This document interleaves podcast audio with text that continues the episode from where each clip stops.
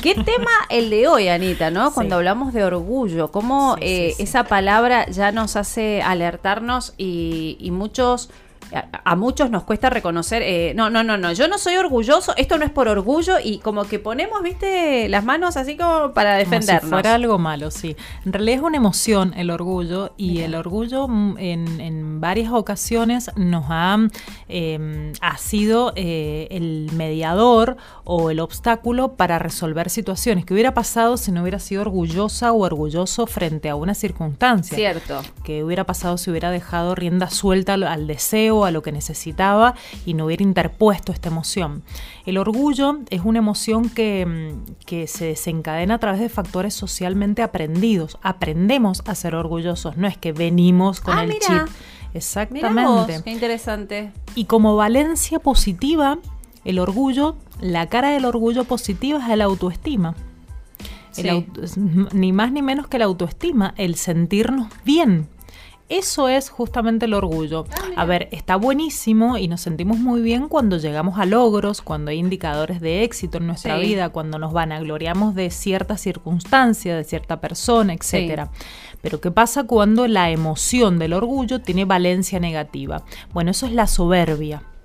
Y no es ni más ni menos que justamente esta necesidad de superioridad que se mm, arma o se trabaja o se desarrolla por la inferioridad, por la, sensación de inferioridad interna, de querer demostrar algo. Hay ciertas características de las personas que son orgullosas. Sí. A ver si por ahí la audiencia va anotando o va diciendo, mm, yo un poquito. ¿Viste esas personas que quieren tener siempre la razón? De que tienen siempre la última palabra, aunque esa última palabra no resuelva algún conflicto o alguna dificultad. Pero una última frase para yo sentirme que estoy ganando una situación. Viste que en algún momento eh, el, hecho de decir es un orgulloso hasta se tomaba como un, insulto. Claro, exacto, porque justamente eso es em, me permite eh, alejarme de las personas. Muchas veces es un mecanismo de defensa que yo interpongo para que el otro no llegue. O es un mecanismo defensivo porque yo no me siento bien o no me siento capaz, pero eso es inconsciente y por lo tanto eh, trato de imponer mi voluntad, imponer no proponer, imponer frente a otros, siempre frente a otros, no es conmigo mismo, es con otros, por eso es un factor socialmente aprendido, porque si yo lo tuviera que aprender para mí, no voy a aprender algo negativo que me haga mal o que me ponga en una situación negativa frente a otros. Por lo tanto, esto de querer demostrar a lo que no soy, estoy em, armando una representación social como, un, como una suerte de, de papel que juego, un rol que juego frente a otros, ¿sí? Me lo creo tanto que luego lo incorporo. Sí. Entonces, siempre voy a tener la razón, mis argumentos siempre van a ser los más razonables o, los que no, los indiscutibles. Me siento muy mal o tiendo a alejarme o alejar a las personas que comienzan a criticarme. No me banco el juicio crítico de otros. Mm. Eh, por otro lado, si no me banco el juicio crítico de otros, voy alejándome emocionalmente, por lo tanto me cuesta empatizar. Entonces el sistema de valores que yo tengo es yo, yo y yo. Todo lo que me haga bien a mí y no importa el tercero, todo lo que, lo que siento y pienso yo y no importa. Y por lo tanto sienten muchas veces una, eh, una sensación de, mm, de, desamparo aprendido. ¿Por qué? Porque todo el mundo me deja fuera de todo. Nadie se va mi opinión, si yo digo la verdad, si yo tengo la razón. Y por lo tanto, estas personas se sienten víctimas de las circunstancias o de las personas tienden a victimizarse, tienen esta cuestión eh, polar. Esto se llama disonancia cognitiva, en donde por un lado em, me cuesta asumir que no tengo la razón, de que, de que las personas se alejan por cómo soy, de que tal vez caen mal mis opiniones, de que mi egocentrismo de yo todo lo puedo, de tener el control, causa una sensación de malestar tanto en mí como en los otros. Me cuesta asumir eso, por lo tanto me cuesta pedir perdón y perdonar. Y por el otro lado está esta cuestión de autoestima. Yo no voy a andar pidiendo perdón, yo no voy a rebajarme a ir a este lugar que no me han tratado bien, yo... Eh, como en mi trabajo no soy valorado, bueno, me voy a ir o voy a hacer lo menos posible. Y ese mito, eh, te digo mito por algo que, que hemos, que, que, vemos a diario, eh, de que las personas inseguras se muestran más orgullosas como para, para tener una, una, pared para defenderse. Claro, es un mecanismo de defensa, como bien dije. Esto se llama una autoestima falsa o englobada. Yo hago de cuenta que me las sé todas, de que estoy bien, de que no necesito a nadie. Otra característica del orgulloso, cree todo poder, de que, de que yo voy a resolver absolutamente todo y en realidad tengo mucho miedo y no puedo resolver nada, pero el pedir ayuda va a implicar de que el otro me pueda criticar o pueda ver mis errores o pueda ver mis inseguridades. Por lo tanto, hago todo, todo yo sin, sin ceder por ahí la autoridad o sin delegar, sin saber delegar, porque tengo miedo a la crítica. Mm. Este miedo, vuelvo a repetir, es inconsciente, no es tan consciente. A ver, si uno lo pudiera sensibilizar, que es el luego en el bloque eh, posterior voy a explicar el cómo también poder trabajar el orgullo. Si uno pudiera sensibilizar con esto y ser más consciente, bueno, por lo tanto podría tomar acciones para no ser así. Pero el todo lo puedo, el autocontrol que yo eh, ejerzo y proyecto en todo lo demás, hace que justamente también se me vaya alejando las personas, porque bueno, vos te la sabes todo en todo sentido. No sabes pedir perdón, querés estar absolutamente solo en tus decisiones. Por supuesto que muchas veces decimos que a la cúspide em, no se llega en equipo, se llega solo, el equipo es como que sostiene. Eh, pero de todas maneras esa persona se sostiene, vuelvo a repetir, frente a otras personas, puede abrazar a otros, bueno, llego yo, soy la cara visible, pero somos un montón, pero esta persona orgullosa llega solo y no hay nada endeble, no hay nada que lo sostenga, por lo tanto es susceptible de caer en toda cima, de toda cima, de toda carrera, de todo trabajo, de un vínculo, de un vínculo de pareja, en vínculos sociales, susceptible de caer. ¿Por qué? Porque esos vínculos son endebles, vulnerables, porque siempre ponen tela de juicio al otro. Yo no, yo no es que esté equivocado, sos vos el que está equivocado. Y esta cuestión de poner y proyectar en el otro, va alejando a las personas más potables o de calidad que tengo. Y me voy rodeando de vínculos por ahí más em, desde el imaginario, más eh, lleno de espejos en donde me proyectan o me devuelven lo que yo quiero ver de mí. Y por lo tanto esos vínculos son endebles, repito, vulnerables. Se pueden ir o no, no estarán cuando yo los necesite. Claro. Eh, Son vínculos eh, eh, laxos, débiles. Claro, superficiales. Superficiales. Em, y, y qué, esto que decías al comienzo de que uno no nace orgulloso, sino que se hace en el camino debido a, estos obstáculos que te presenta la vida. Pero cuando hoy mm, dejabas el tema central como orgullo, la barrera emocional, qué difícil que es. Y, si se puede, mm, Anita, eh, superar esta situación, es un proceso, ¿cómo puedo manejarlo? Eh, ¿Me identifico con lo que decís o tengo a alguien cerca que vive en esta situación?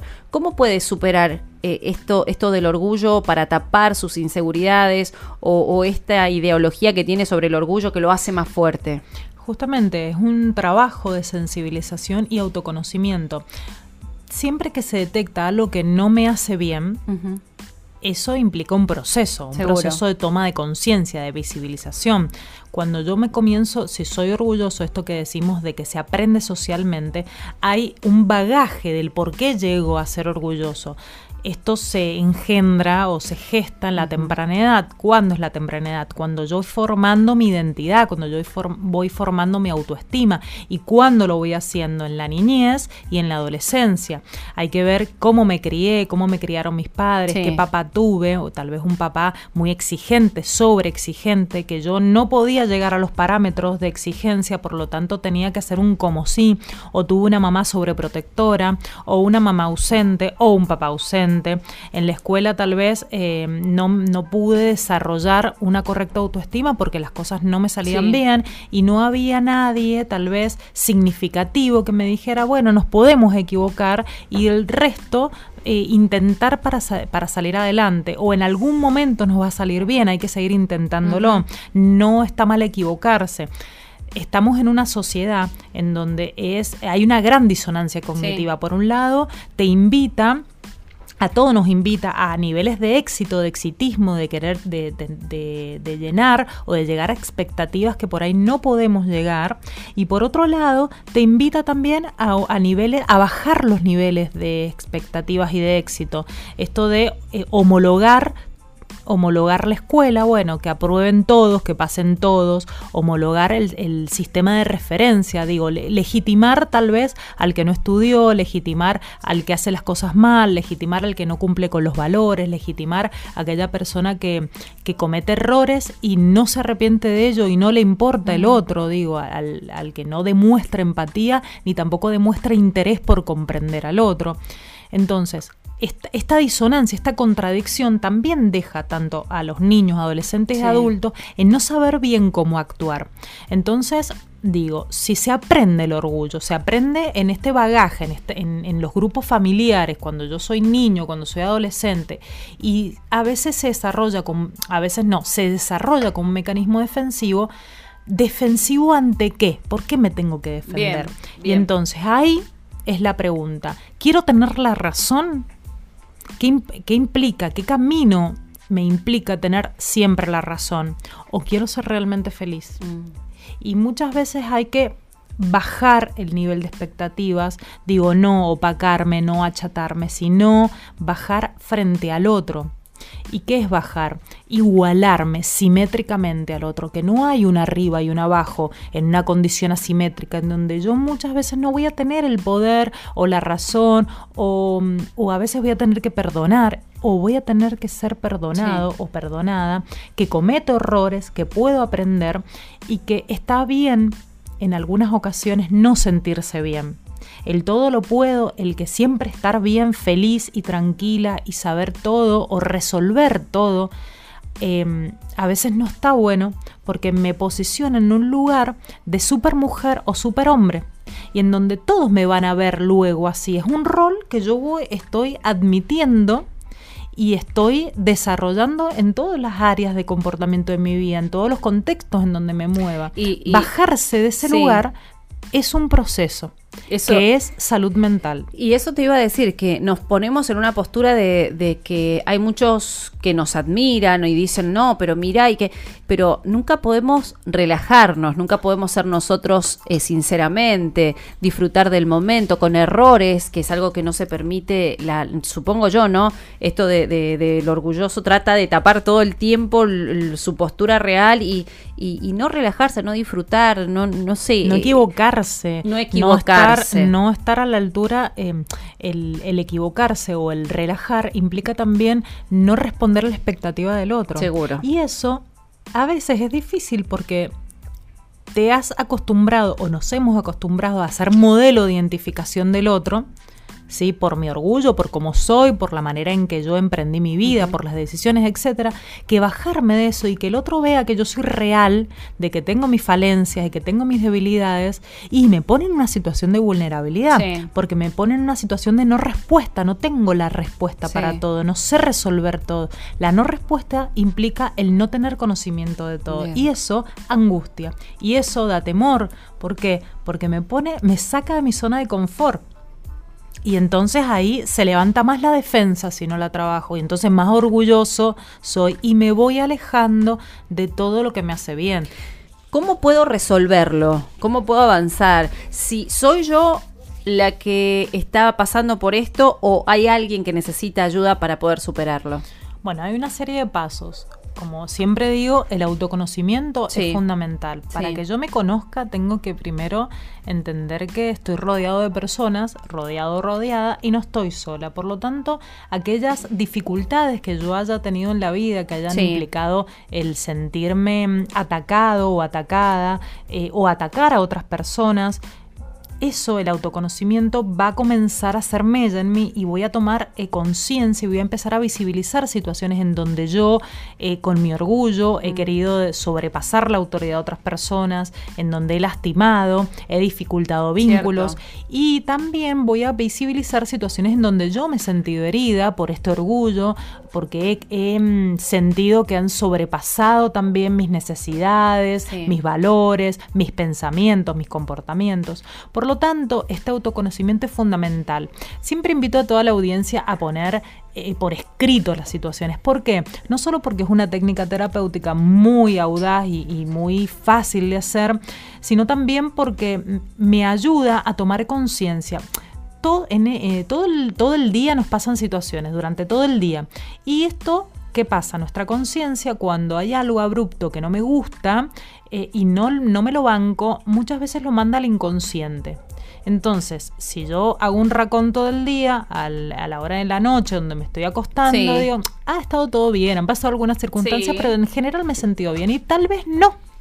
Entonces esto de anotar o de grabar un audio o una nota de voz o poner una palabra clave en algún anotador, en la heladera, en el azulejo, donde yo tenga posibilidad de poner una nota, es bueno para tomar conciencia digo, hablé con mi abogado, hablé con mi amiga, hablé con alguien que no me hizo sentir bien o me sentí lastimada o quiso sobrepasarme, bueno, anotarlo. Porque luego el segundo punto es trabajar sobre el perdón. Y esto es muy importante. Está demostrado científicamente que baja los niveles de cortisol en sangre. Esto es a nivel neuroendocrinológico esto del cortisol. Muchas veces reaccionamos, esto totalmente emocional, reaccionamos hormonalmente a situaciones y, el, y no conscientemente. Digo, si yo no soy consciente, lo tengo que hacer síntoma luego. Y entonces tenemos hipo o hiper, hipo, bien digo, o hipertiroidismo, o se nos reseca el cabello a las mujeres, o se nos caen las uñas, o engordamos o adelgazamos. Que la misma Biblia menciona eh, esto del resentimiento, eh, cómo se mm, estacionan nuestros huesos. Exactamente. Bien, bien decís vos, me siento muy pesada o se van quebrando, quebrajando interiormente mis huesos, muscularmente también voy reduciendo la masa eh, corporal perdón, o la voy aumentando. Mm, depende de mis características de personalidad, cómo yo voy a eh, somatizar o voy a poner signo a esto que me va pasando. Por otro lado, también hay estudios científicos que demuestran que perdonar o ser perdonado reduce eh, el riesgo de un ataque al corazón. Ataque ah, cardiovascular, exactamente, por el tema de la circulación de la sangre. Entonces ahora voy a las emociones. ¿Qué pasa cuando estoy muy enojado o me siento humillado?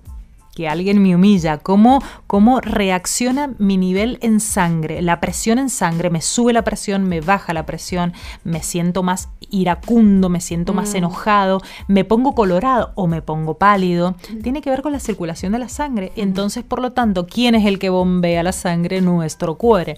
Por lo tanto, repito, perdonar o ser perdonado reduce la posibilidad de un ataque o alguna falencia cardiovascular. Mira todos los todos los beneficios. Todo. El cortisol y los y lo que había eh, lo que dije de lo neuroendocrinológico tiene que ver también con los niveles de estrés.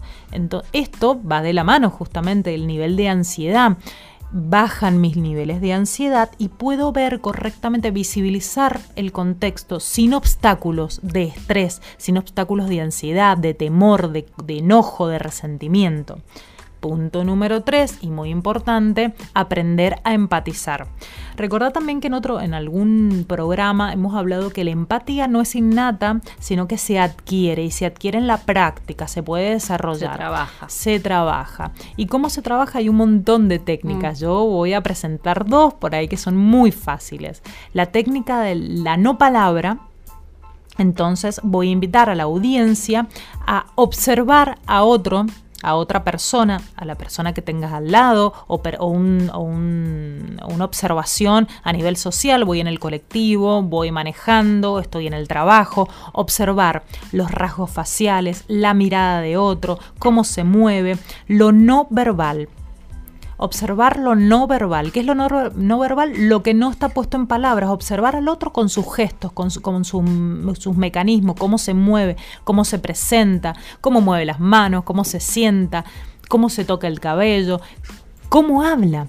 Bueno, todo eso, lo no verbal, mm. yo le voy a poner palabra. Bueno, esta es como que si yo hiciera un diagnóstico de la otra persona. Estoy empatizando con lo que la otra persona está sintiendo, porque no está poniendo palabras. Yo no le estoy poniendo palabras, estoy observando. Repito, no palabra. La otra técnica es hacer lo mismo, pero ponerle palabras. ¿sí? Escuchar, es una escucha activa. Es una escucha activa. ¿Qué es escucha activa? Voy a activar mis oídos para escuchar el tono de voz, la tonalidad con la que habla, la tonalidad con la que se expresa. Voy a observar también si esto va de la mano con el lenguaje no verbal. Sí, me siento muy bien. Y el rasgo facial indica todo lo contrario. Su vestimenta indica todo lo contrario. La manera en, en que se mueve indica todo lo contrario. Todo eso lo voy a poner palabra. Luego de estas dos técnicas, la no palabra y la palabra, lo último es, bueno, todo lo que observé con la técnica de la palabra y la no palabra, qué resonancia y qué, en qué me puedo identificar. Yo vi triste a la otra persona mm. por esto, por lo otro, por lo otro. Bueno, ¿tiene relación conmigo? Vi feliz, vi contenta, vi satisfecha a la otra persona. Vi normal. ¿Tiene relación conmigo? ¿Hay resonancia? Porque lo que no resuena, lo que no me pasa por el cuerpo y por la mente, no puedo lo que no pasa no se empatiza. No me puedo poner en el lugar del otro. Por lo tanto, va a seguir este orgullo, va a seguir levantando defensa y la idea es que vaya bajando.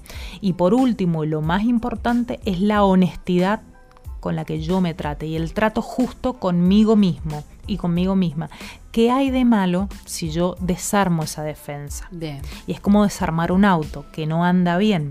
Si sigue andando mal, va a seguir perdiendo aceite y en algún momento se va. ¿Qué le pasa a los autos que se va? Em, no me sale la palabra. ¿Qué le pasa a los autos cuando pierden aceite? Se va a quemar, se va a fundir.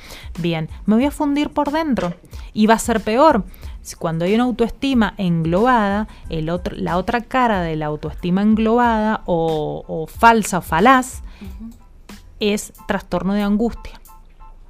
Muchas veces las personas que tienen trastornos de angustia, trastornos del estado de ánimo, se muestran muy bien, muy orgullosas de sí mismas, muy egocéntricas, saben todo, tienen una respuesta para todo, todo lo puedo, no me interesa el juicio crítico y es en realidad la contracara de la depresión o del trastorno de angustia. Mm. Severo. Entonces hay que, por eso esto es tan importante la técnica esta o la práctica de la empatía. Entonces, eh, para eh, cerrar y pasar en limpio para la persona que dice, estoy orgulloso de ser como soy. No, pero eso está bien estar orgulloso. Está bien, claro. Eh, pero, pero, a ver, orgulloso de, de, mi postura y de mi forma de defenderme y andar. no es no es totalmente sano. Por lo claro, tal cual. Este soy yo o esta soy yo y bueno, y es lo que hay, es lo que hay, así soy. bueno, eso es una defensa y me está si me lo dicen a mí, bien, te lo analizo en dos segundos, bueno, no, eso es todo lo contrario. O tenés mucho miedo al cambio. Bien. Entonces levantás esta defensa de ególatra, yo todo lo puedo, me la sé mm. toda, soy un canchero, una canchera bárbara, puedo resolver todo, porque justamente eso es lo que me protege frente a otro. Bien. ¿sí? Me protege de la angustia y de la inseguridad porque me creo chiquitito o chiquitita y entonces el, es como la hormiga que se cree elefante, digo, eh, inconscientemente. Muchas veces está bien trabajar esa autoestima, pero ese orgullo es falaz, es un mecanismo defensivo. Si vos querés volverte elefante, es un proceso que vas a tener que hacer. Es un proceso con, las raíces de esa autoestima que ha sido dañado, esa autoestima que está bajo por algo, porque siempre la autoestima está bajo por algo, o ha sido dañado por alguien, tal vez por mí, por mí mismo, no hay, no hay que proyectar, no hay que echar culpas a nadie, no hay que eh, mirar la paja en el ojo ajeno, sino en, en mi propio ojo. Hay que trabajar sobre eso hay que bajarse del caballo y mirarse conscientemente y honestamente de que tengo que trabajar no este Em, el orgullo, sino la soberbia y la vanidad. El orgullo como, como valencia positiva, recordá que es la autoestima y si vos estás orgullosa de lo que lograste, de lo que sos, de, de, todo lo que pasaste, de tu desierto, de todo lo que aprendiste y de que reconoces que sos una persona humana y que cometes errores y que a veces no te van a salir del todo bien las cosas y a veces te van a salir perfectas, bueno, fantástico. Eso te implica ser una autoestima trabajada o tener, perdón, una autoestima trabajada, que ha ido con desavenencias, a veces arriba, a veces abajo, pero las ha ido armando. cuando está todo bien y cuando no tenés errores, cuando vos te la sabes toda, cuando no permitís justamente la valoración ajena, cuando estás más solo que acompañado, cuando te rodeas de gente, como bien dijiste vos, superficial, porque tenés temor a los vínculos realmente honestos, eh, eh, realmente genuinos, bueno, ahí hay que poner un para ti. El orgullo, no se eh, el orgullo ya no es autoestima, sino se transformó en vanidad, se transformó en soberbia. Y ahí es cuando tenés que trabajarlo. ¿Sí? Con este autoconocimiento, con bajarte del caballo, digo, mirarte realmente como sos, llorar tal vez si tenés ganas, ver tus aspectos más débiles y trabajarlos. ¿Cómo? Y trabajar el perdón, trabajar el perdonar a otros, trabajar el desarrollo de tu empatía, de ponerte en el lugar del otro y también que se permitir al otro, cuando vos desarrollas la empatía, no solo ves al otro como tal cual es y, y, te pones en sus zapatos, sino que trazas un camino, un recorrido para que la otra persona te vea tal cual, e, tal cual sos vos y no genere más expectativas. Esto de eh, quién quiero ser o lo que demuestro y tal vez no lo soy, mm. ¿sí? Para que el otro me vea realmente como soy y no tenga que, generar una representación social falsa de mí que luego se torne imposible de sostener. y eso es lo más triste. Exactamente. Anita, Hablando del orgullo, bueno, eh, seguramente y esperamos siempre que cada eh, tema que trae sea útil para la audiencia y les decimos a todos que si quieren hablar de algún tema en particular puedan escribirnos, eh, puedan recomendarlo, puedan querer saber, hablar de, no sé, celos, orgullo en este caso, lo que fuese. estamos para servirles y para tratar juntos de cada tema para crecer. Exacto, hay que poner palabras, comunicarnos asertivamente, creo que eso es, por ahí el camino correcto. y el que todos tenemos miedo muchas veces. Sí, sí, sí. Entonces es importante poner palabras. Muchísimas gracias, Anita. De nada, muchas gracias. Helado el té que te, vas a tomar. Sí. Hasta la próxima semana. Por supuesto.